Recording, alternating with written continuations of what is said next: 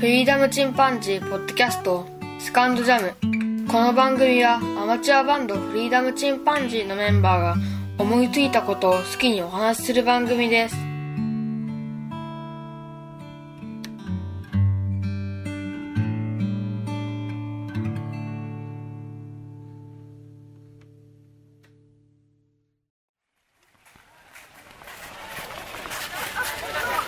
さあ始まりました。フリーダムチンパンジーの佐藤です、えー僕は今日、えー奈良に来ております。一人旅で奈良にやってまいりました。中学生とか高校生いっぱいいますね。小学生もいるな。修学旅行生でしょうね。今日は、えー奈良に一人旅できましたが先ほどまで四遊白書というポッドキャストをお聞きの方は分かると思うんですけども四遊白書のユンユンさんと会ってまいりました。個展の方ね開かれててでその個展を見てそれからコーヒーをねちょっとごちそうになったりしてから今歩いてすぐ近くの奈良公園にやってまいりました。興福寺来ましたけどねちょうど今工事中で平成30年まではちょっと覆われてるようです。ちょっと残念ですけど、えー五重塔はね綺麗に見えてますね。残念ながら今日は雨なんですけども、まあ、琴ですからしっとりとした奈良というのもいいと思います。京都ほどねカチッとその観光地化してないというかちょっと緩い感じがねこの奈良の魅力ですかね。鹿はもう人気者ですね。写真を撮られまくって。鹿せんべい持ってないとねなかなかそっけない態度をしますけども。まあしょうがないですよね。子供たちは喜んでおります。や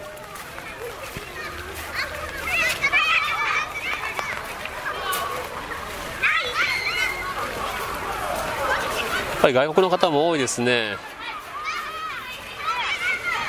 まあいかにも日本ですもんねここは。えー、とユンユンさんの絵を見る以外に何もノープランできたのでこれからどうしようかなという感じですが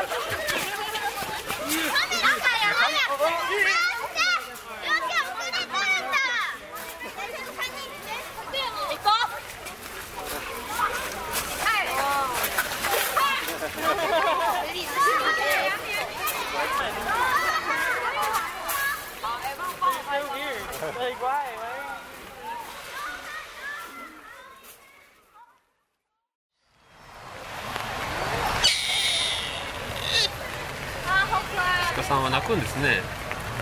まだ小鹿さんですね。かわいいね。目がクリンクリンですね鹿さ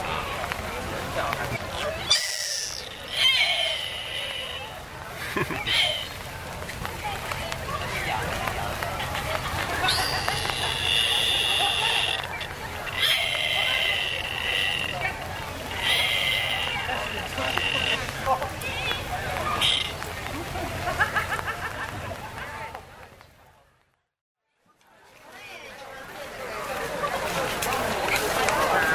さて、えー今僕が東大寺に向かっております。でっかいもんだな。もう修学旅行生で溢れ返ってますね。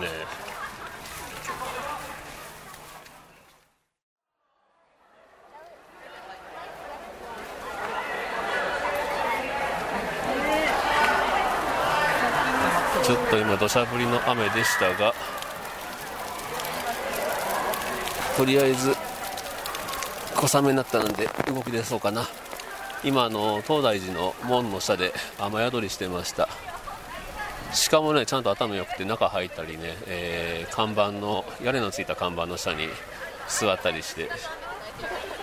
気にせず歩いてるやつもいますが雨をしのいだりしてます。見えてきました。東大寺南大門。阿行像とね雲行像を見てで今石畳を歩いてますけども。でっかいな。昔はなんかね大仏そのものがもっとでかかったそうですね。で、えー建物の窓のところから顔だけ見えるような作りだったそうですけども。戦火で燃えてますもんね昔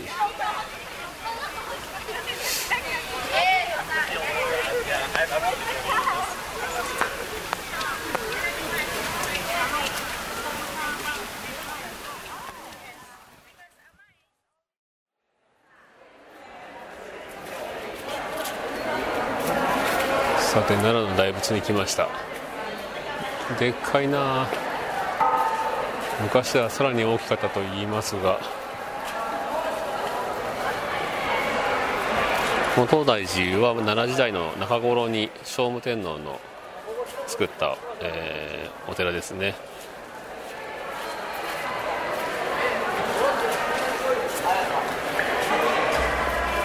かなり何度も戦争といいますかね。戦で燃えたりしてますので何度も修理されてますね。これは両手の方は桃山時代頭は江戸時代ということでうん。いわ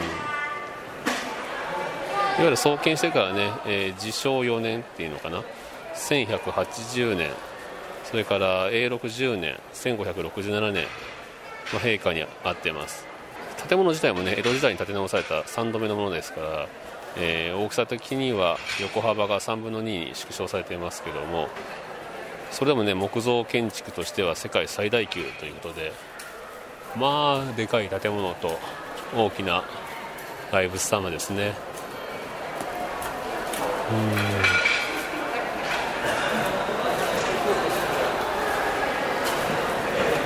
先ほど外国人が「ホーリー」って言ってましたね。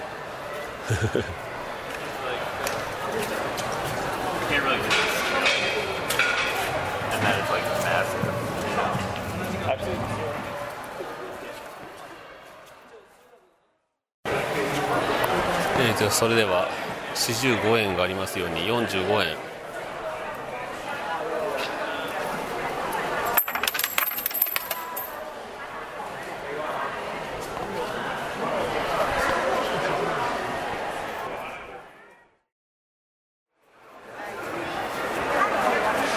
だいぶ欲張りに、えー、お願いをしてしまいました。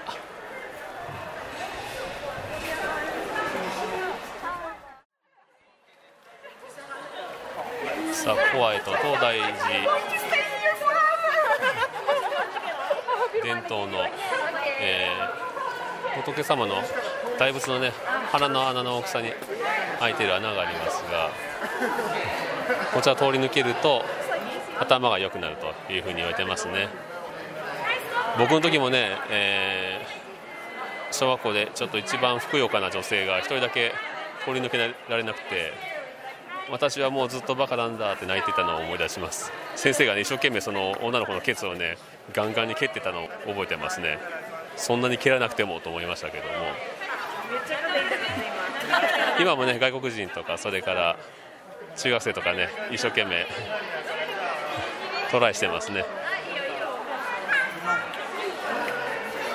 僕は一人旅なのでさすがにちょっとこれをくぐる勇気はございません、まあ、小さい頃にねくぐってるからいいかなと思ってるんですけども。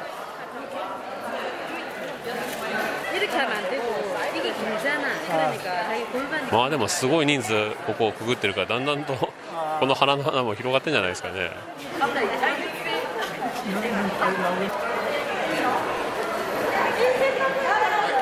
結構ね子供は当たり前ですけど大人もくぐるときはね子供に描いたような表情でなかなかこれ楽しいですねちょっとね胸の大きく開いた服を着た女性は注意かもしれません。今先ほど非常に危ういものを見てしまいましたので私あのこんな神聖な場所で自らを恥じなければなりませんが、えー、この場を後にしたいと思います。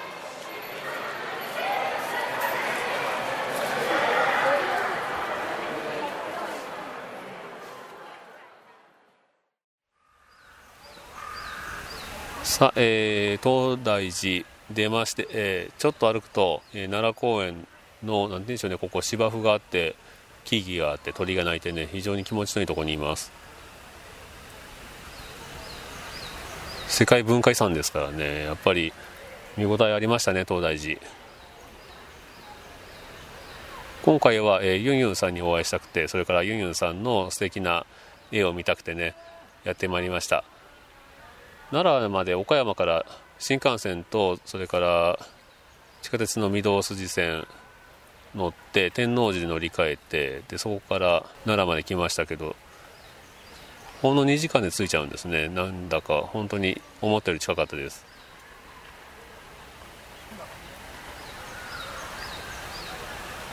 ちょうど時期が修学旅行生のねいる時期でとっても人が多いのがちょっと